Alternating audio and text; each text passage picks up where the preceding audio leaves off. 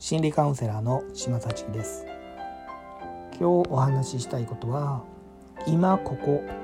ってどういうことなのかなっていうお話なんです。今ここ。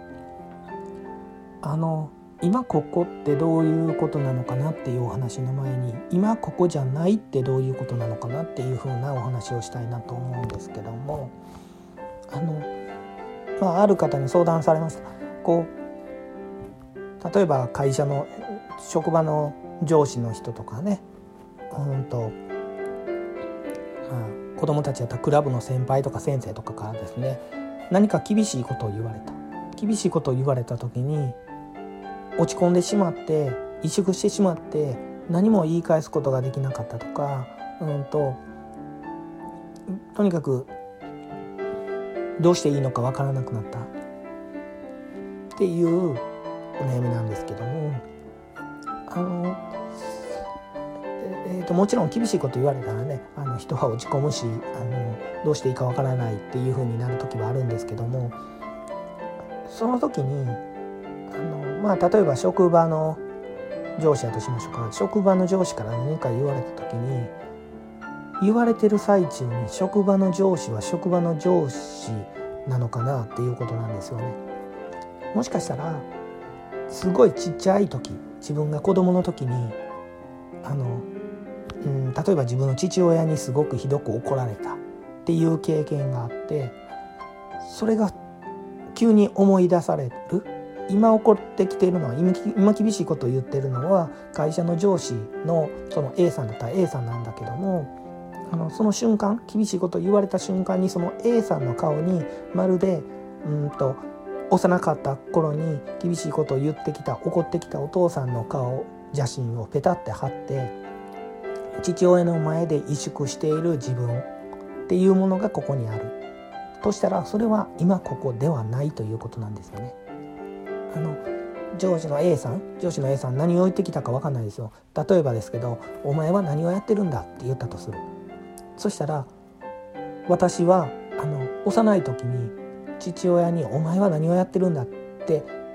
いうようなことを言われた経験があったとしたら一瞬にしてその A さんの「お前は何をやってるんだ」っていう言葉によって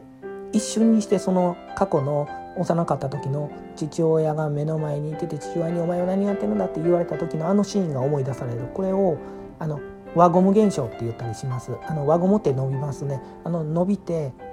あのパンって手を離したら一気に元に戻るんですけどあのシュッと過去に戻るんです。何かをきっかけにして一瞬にして過去になる。だから今目の前には A さんがいてるんだけど A さんではなくて頭の中では心の中では幼い時のあの父親のあの姿あの父親の怖かった顔とか怖かった声とか、うんとうんと、ききつい言い方とかそういうのが思い出される。こういうのを輪ゴム現象って言うんですけどもこれが今ここじゃないっていうことなんですね。だからかつてあの時父親の前で何も言えなかった自分をここでもう一回再演している。もう一回ここで演じてしまっている、はい、その戻ってしまうっていうのをあ戻ってしまってるやん自分っていうことにまず気が付くこと。ここからスタートかなと思うんですよね。まずそれに気がつけば今は目の前にいてるのは A さんであって父親ではない。っていうことはあの時かつては自分は子供だったから何も言うことができなかった。言い返すことはできなかった。ただ泣いてるだけだった。ただ萎縮している縮こまってるだけだった。けれども今はそうじゃないですよね。今は A さんを前にしている私。そして私は今、えー、例えばあの頃よりも言葉を持っているしあの時よりも考え方を持っているので例えばその A さんに対して言いたいことがあるんだったら言ってもいいかもしれないし。言わないといけないわけじゃなくてあの例えば無視しても構わない。内容によっては。この A さんが言っていることはよく分かんないなと思ったら例えばよく分からないんでもう一回説明してもらえますか？っていうこともできるかもしれない。今3パターンぐらいしか言ってないんですけどもつまりいろんなパターンがあるんです。いろんなパターンがある中の今一番いいパターンを使うの使うとすればどれだろうか。これを考えるのが今ここっていうことですよね、あの時のかつての小さかった時の過去に戻ってしまうのは今ここじゃない。今ここっていうのは今までなんこう学んできた身につけていたことの中で